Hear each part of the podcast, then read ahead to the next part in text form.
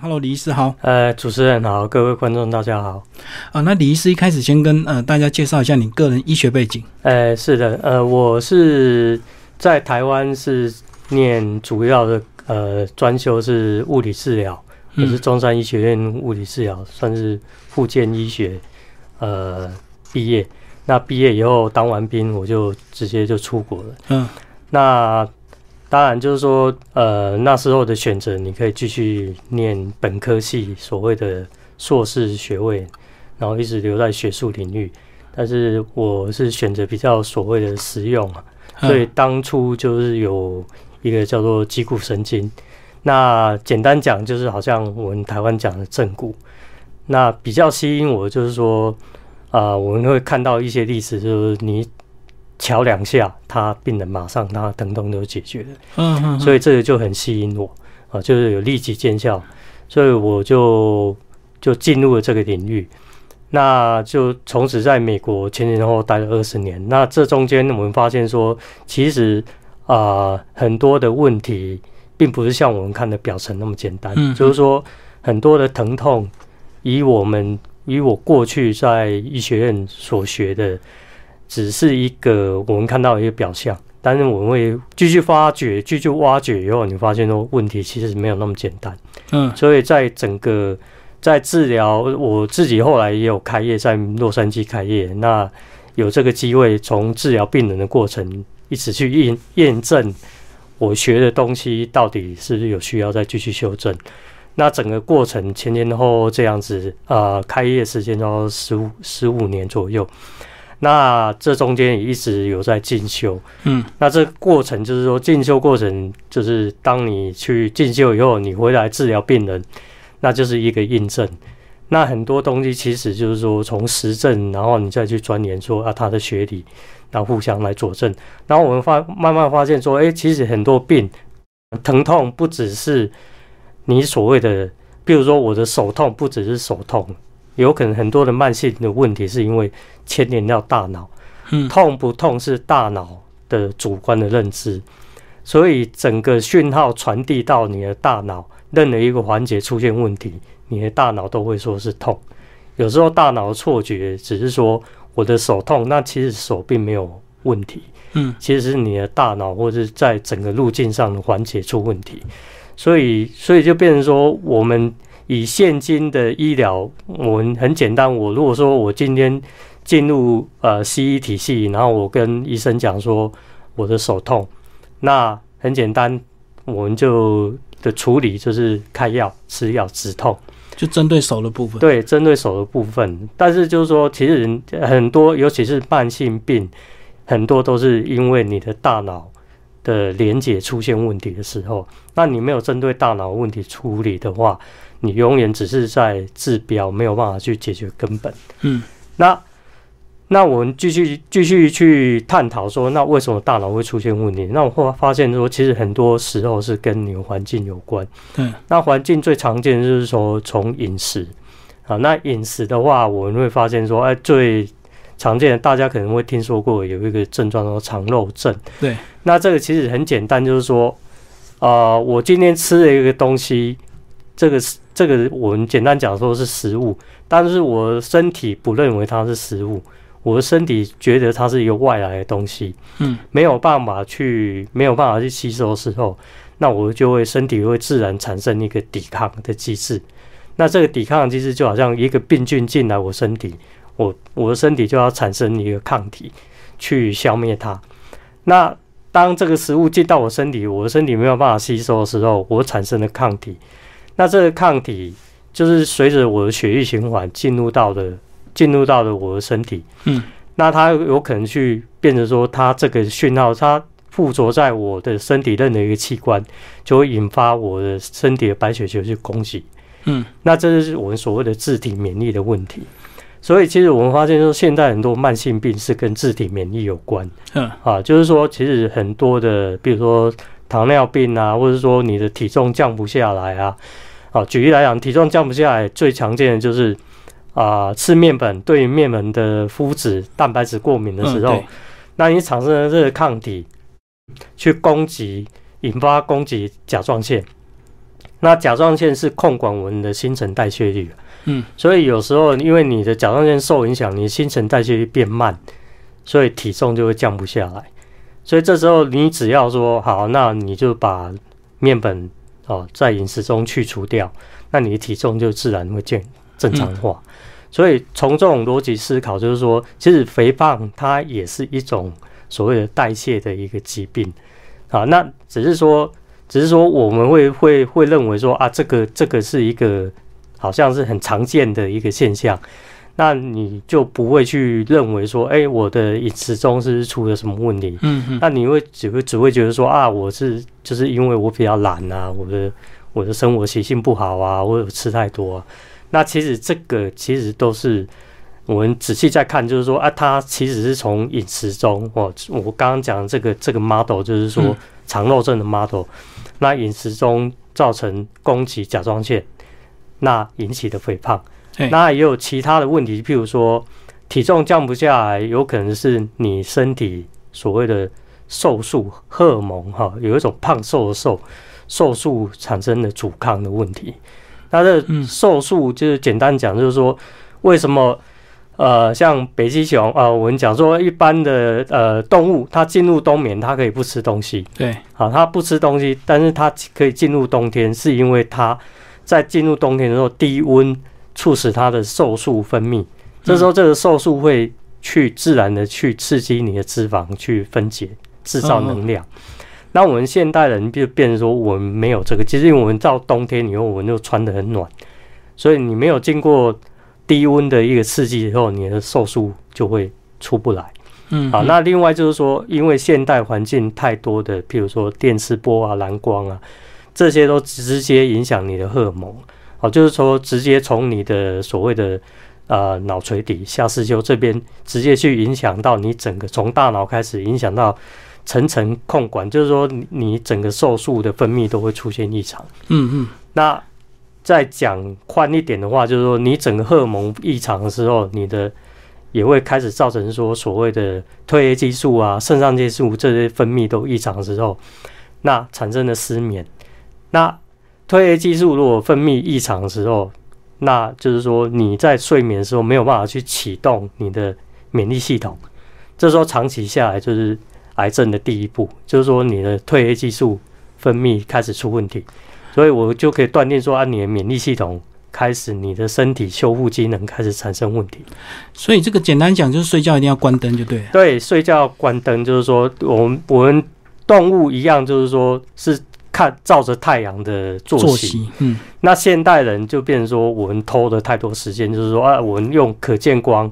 然后把它照样，然后我们继续做我们白天晚上当白天用就对对对对。然后该睡觉不睡觉。对。哇，刚李医师一下就讲了非常多的一个重点，就是说，呃，你从过去这种呃医学的一个经验，发现很多慢性病都是有其他的脉络，并不是说我们看到这个脚痛就是治脚，然后手痛就治手这样子。对。然后刚也讲到饮食，也讲到个人体质，也讲到一些环境荷尔蒙。那我们就先从饮食稍微讲一下。你刚刚有讲到一些饮食，是说有些东西如果你吃错的话，你身体就会。产生抗体，然后你就会造成其他的疾病。那这样是不是说，呃，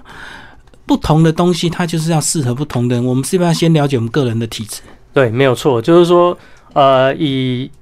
简单的你的自我判断，就是说我今天我吃了什么东西，最容易判断就是说，哎，我开始会咳痰。身体会产生一些黏膜，这是一个一个过敏的反应。哦，有点像这个，有些人吃海鲜会过敏，对不对？所以他就不能吃海鲜。那那种过敏是属于立即性的。嗯嗯。那种过敏就是你很容易判断，就是说，哎，我吃了马上我会红肿，外表看得对，那种抗体叫 IgE。嗯。这种比较容易判断，但是今天比较困难的就是一种叫 IgG 的抗体反应。啊，这种抗体就是说我吃了以后，可能要两天到两个礼拜。我的身体才有开始有反应，但是我没有办法知道说，哎，我两天前或两个礼拜前我到底吃了什么东西。嗯嗯嗯。所以一般就是说，呃，在临床上就是说，我们可以去验这个抗体，就是我去抽血，然后去检验你的血液中是不是有有这种抗体啊。那在所谓的能量医学上，就是说有另外一种方式，就是用肌肉测试的方式，这是在共振。我书上会有提所谓的。共振的这个这个方式，就是说在家里我们可以做一些简单的测试。那我们测我们的肌肉的反应。那肌肉反应简单来讲，就是说，当这个物质接近我的时候，我的大脑的处理的效率没有那么好的时候，对对，那我在测试的时候，你的肌肉就会有弱化的现象。嗯嗯，好，那这也是在所谓的在国外，在能量医学或者说我们讲所谓的量子医学的医生很常用的一种方式，就是很立即的去测试说，哎，你。对什么东西，好像你的身体没有办法接受。嗯嗯，对，这个好像都要靠自己，或者是透过这个能量医学的一个检测。现代医学好像一定要等发病，对，才有办法治，对不对？没有错，就是说，因为观点其实不一样。我们今天来讲，就是说，疾病，你看待一个一个事件，你是如果是疾病，当然就是说，西医的角度是很很有效的，它是立即性的，及时处理，对，及时处理，它把症状压制。这个是完全没有错，只是说啊，如果你把一样的一件事，你从所谓的健康的角度来看，那你的处理方式可能就会不一样。嗯，虽然它没有那么有立即性的效果，但是你知道它是一个根本性的一个处理。嗯，但是整个过程你可能会比较痛苦，因为时间上、效率上就没有像吃药那么好。对，好，所以就是说。当然，每一个人他可以选择他所要处理的方式，这个没有对错。因为现代人毕竟就是说很忙，那我要立即性的要处理，这个都 OK。只是说啊，至少我们要知道我们还有其他的选择。嗯嗯。啊，西药并不是说一定要吃西药，但是就是说你也可以吃西药，先把症状先压制下来，然后我们再慢慢去找原因，比较从健康的角度。去去去探讨这些问题，嗯嗯，所以它跟中医的一些原理也有一些稍微相似的一个地方，对不对？没有错。中医有时候我们在讲脉络或者是讲气血，有时候也是需要一段时间的调理，它不是及时的。对对对，所以中医中医是比较注重调理啊，但是问题比较可惜，就是中医毕竟就是说，呃，在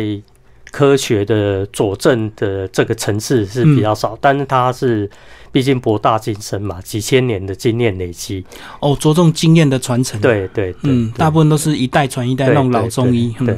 好，那其实这本书的重点，我们刚刚也讲到这个呃，这个一些食物啦，或者是个人体质，然后也有讲到环境荷尔蒙，呃，环境的一些因素也会造成我们免疫系统失衡，然后免疫系统失衡就造成这本书的重点就是变成大脑失衡，对不对？是不是这样的一个脉络？没有错，没有错。那因为。食物只是其中一环，但是我们现在我们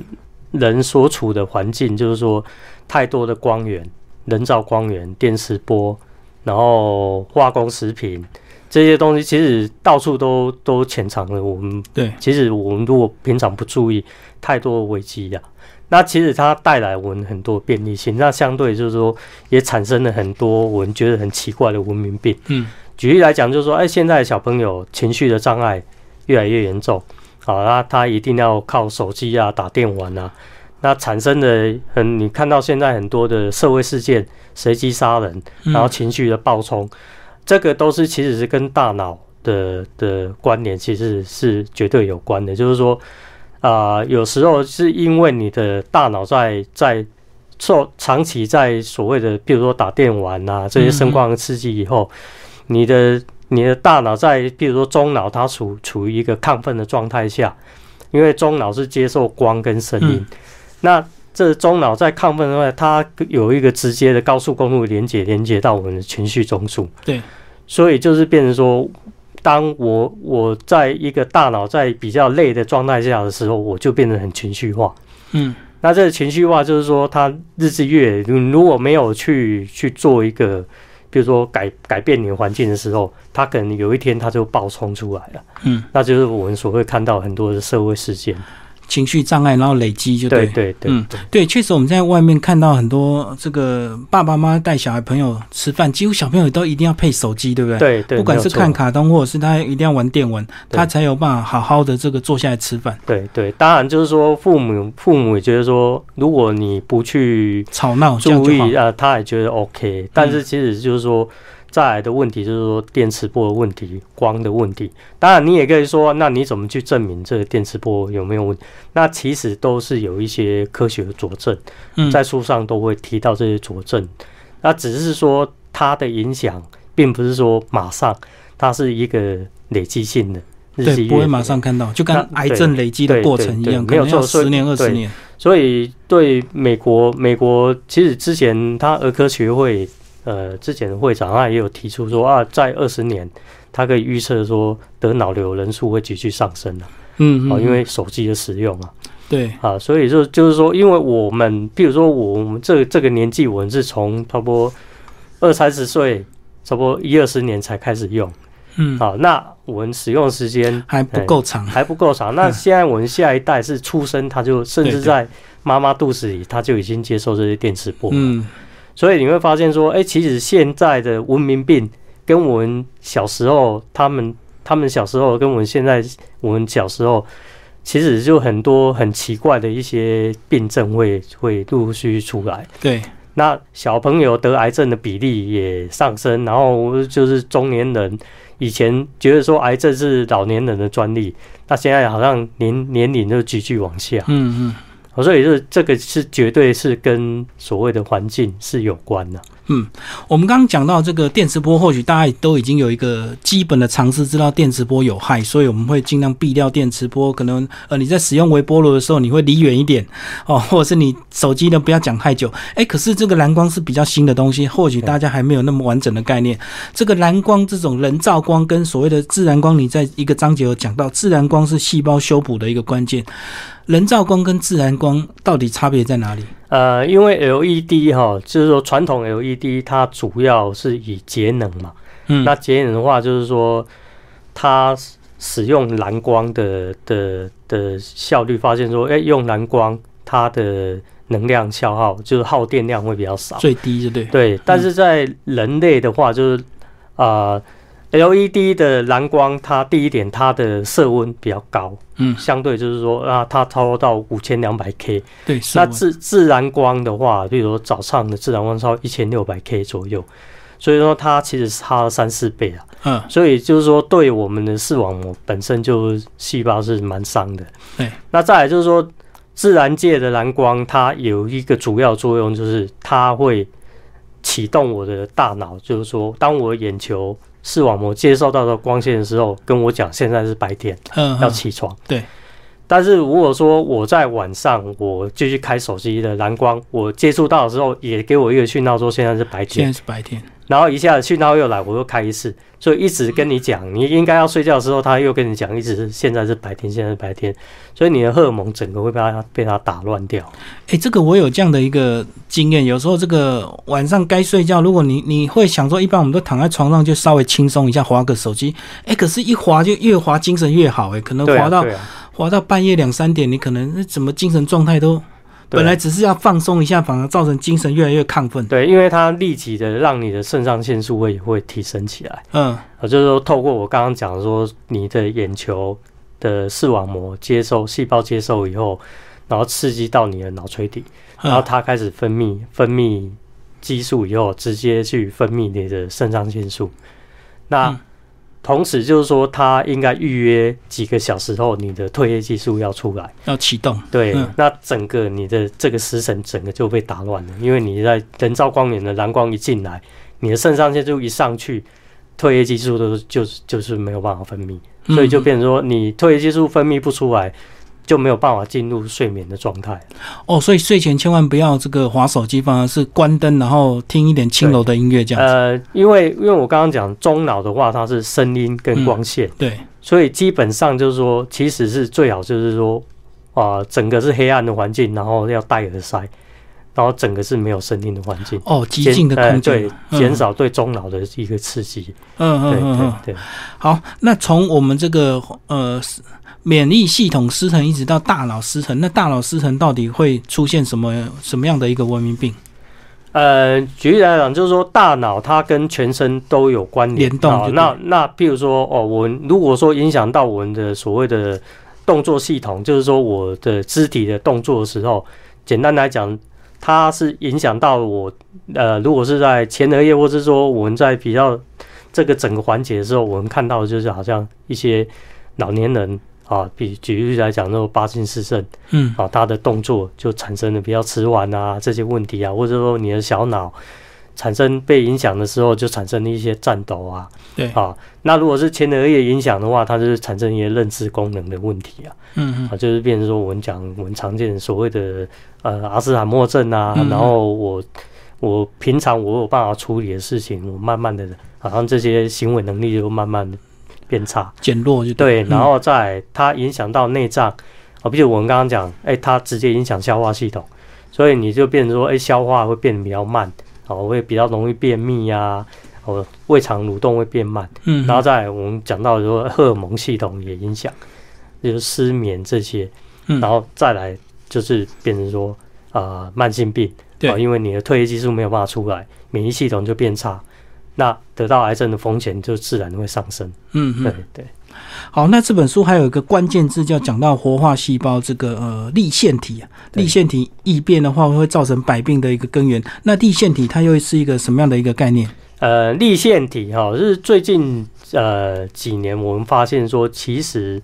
细胞哈、细胞我们过去我们的研究方向说，诶，细胞它产生问题是 DNA 的变异啊，然后然后细胞就开始产生变化突变。但我发现说，哎、你再往往前推，往往前推说，那那为什么细胞它会产生变异？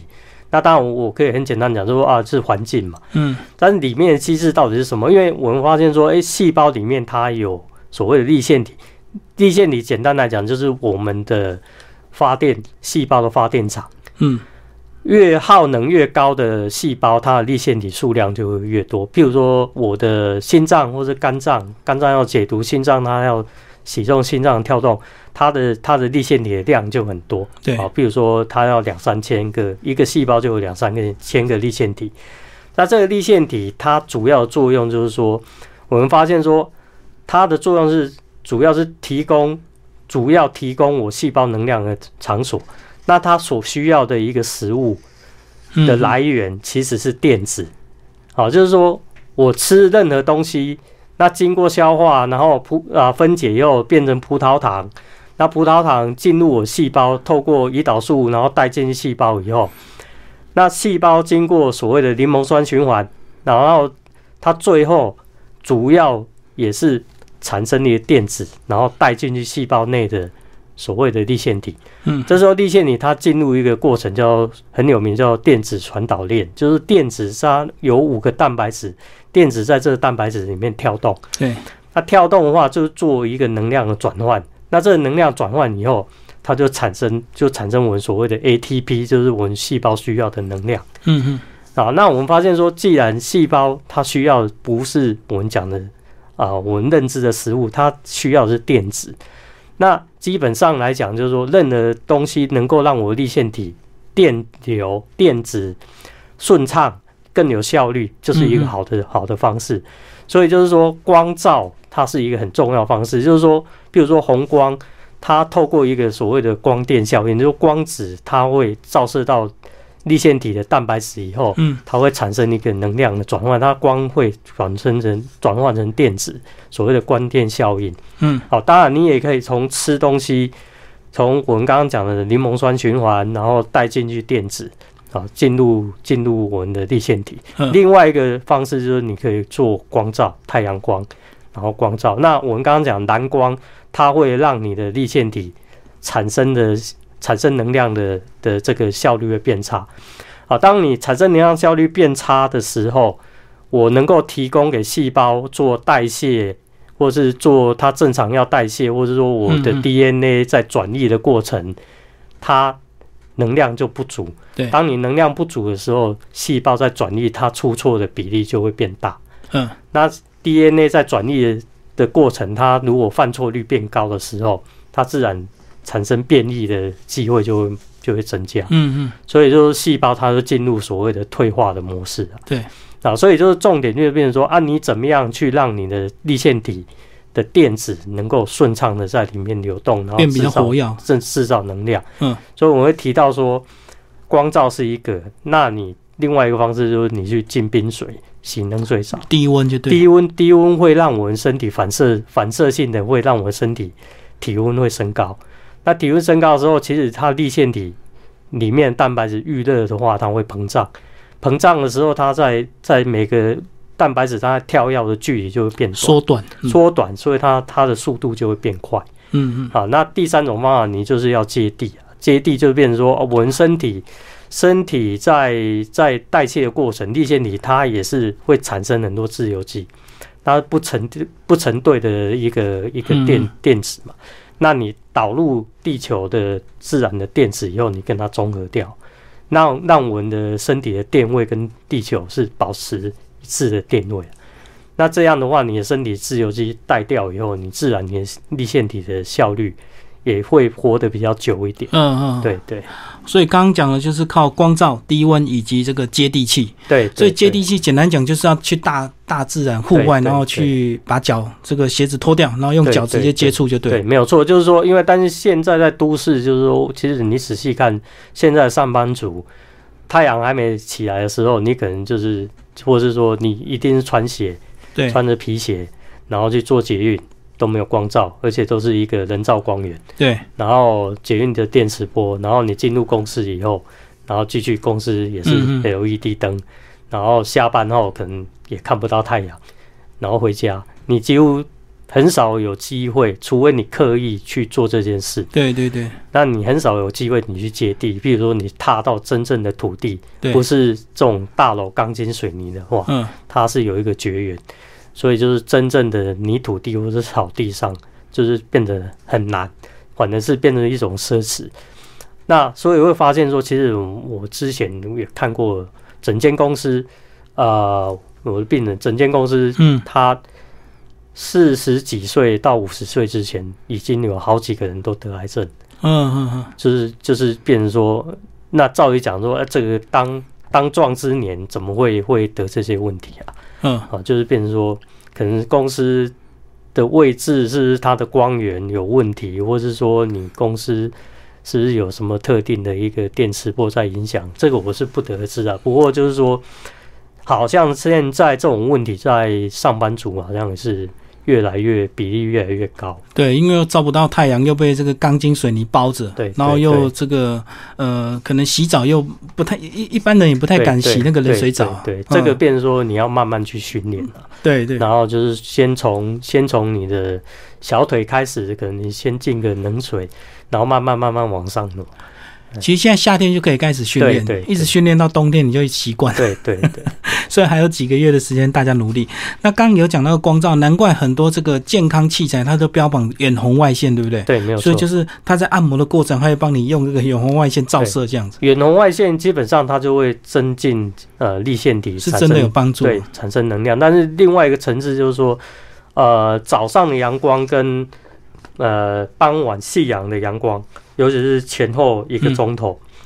这个这个里面的组成是最好，它不只是远红外线，它还有一个紫外线的 A 波频。嘿嘿，那紫外线 A 波频，它主要的作用就是就是会刺激我的身体的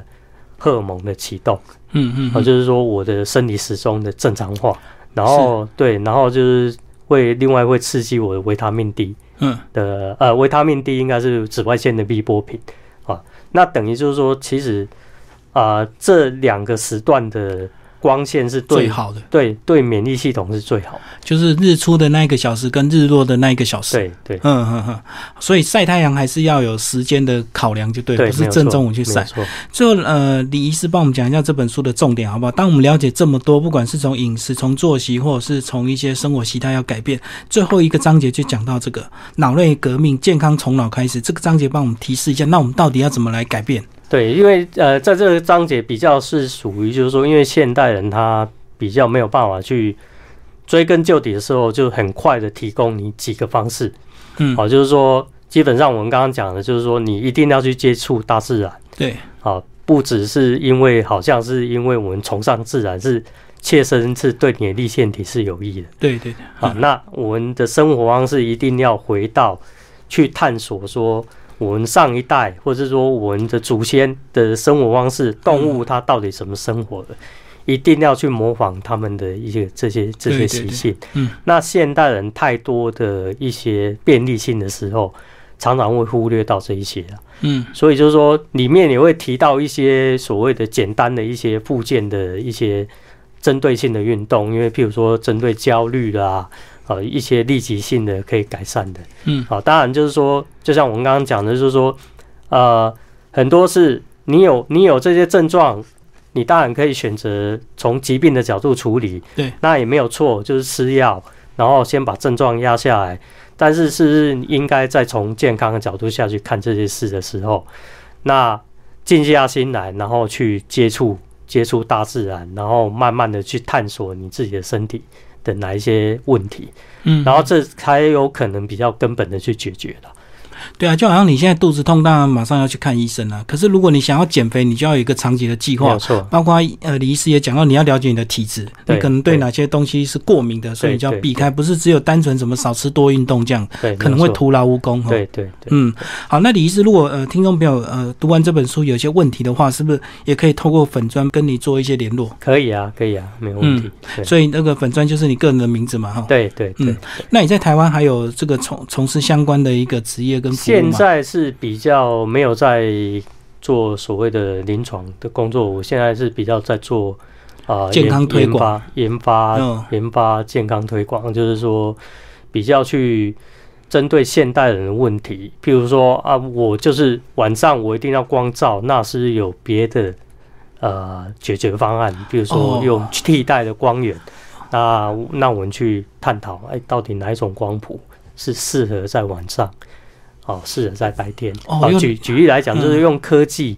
来去、去跟现代人怎么样去跟自然去拉近距离。哦，这个 LED 它就是过度标榜节能，所以它没有健康的考量，所以你现在是还要考量到人体的健康，就对对。对，我从人的角度下去思考的话，就是说，其实啊、呃很多科技还是可以去帮助人啊、嗯只要你了解到问题点在哪里的时候，透过科技还是可以提供一些改善的替代方案。哦，所以你现在主要在做这些研究工作，对，就比如说呃，现在在研发一张椅子的话，就是就是针对啊、疼痛呃腰痛这件事，我们过去的观念会认为说腰痛是一个所谓的久坐，我坐太久啊，因为我的我的姿势不良、呃姿势不良，嗯。然后支撑不好，对，然后这个观念是好像我把人当做一个建筑物的概念，所以我的人体工学椅我就支撑弄得很好，然后这样这样 suppose 就是说，哎，这样我的腰痛应该会解决。但是问题是，我们发现说腰痛或者肩颈酸痛这件事，其实并没有那么简单，因为人是靠肌肉张力是靠大脑来控制，嗯。所以应该是从神经系统下去解决这个、哦。这个方式。嗯。所以我们发现说，其实大部分的人是因为你的眼球前庭系统跟我们的脊椎深层的这个肌肉，它是一个一个系统，嗯，所以常常就是说，因为我的眼球跑掉了，就是说没有在正中央的时候改变了我的姿势。嗯，比如说我的眼球往上跑的时候，我长期看着手机或是我打电脑的时候，眼球肌肉僵硬，然后会把眼球往上拉，对，这时候就会变成说会会驼背。会嗯驼背，所以你整个身体的受力的支撑就完全会会改变。哦，所以这个解决方案就是说，变成说，啊、你的眼睛要去校正。那这个校正就变成说，你不能一直做，就变成你要去，要让你的身体有机会慢慢的去把眼球的位置跟你的大脑讲，现在是在哪里，然后嗯去做一个校正。那这样自然你的脊椎的深层的肌肉，它自然就会放松掉。哦，是是是下一代的椅子，现在的椅子就是讲究这个功能，然后把你整个肌肉都包裹住，让你很舒服。对可是却没有想到，我们真正影响一切的是大脑。对，是从神经系统的角度去对设计一张椅子出来，嗯比较算是动态的椅子。好，今天非常谢谢这个呃李正佳医师为大家介绍《疾病从大脑失衡开始》这本书，新自然主义出版。好，谢谢医师。好，谢谢。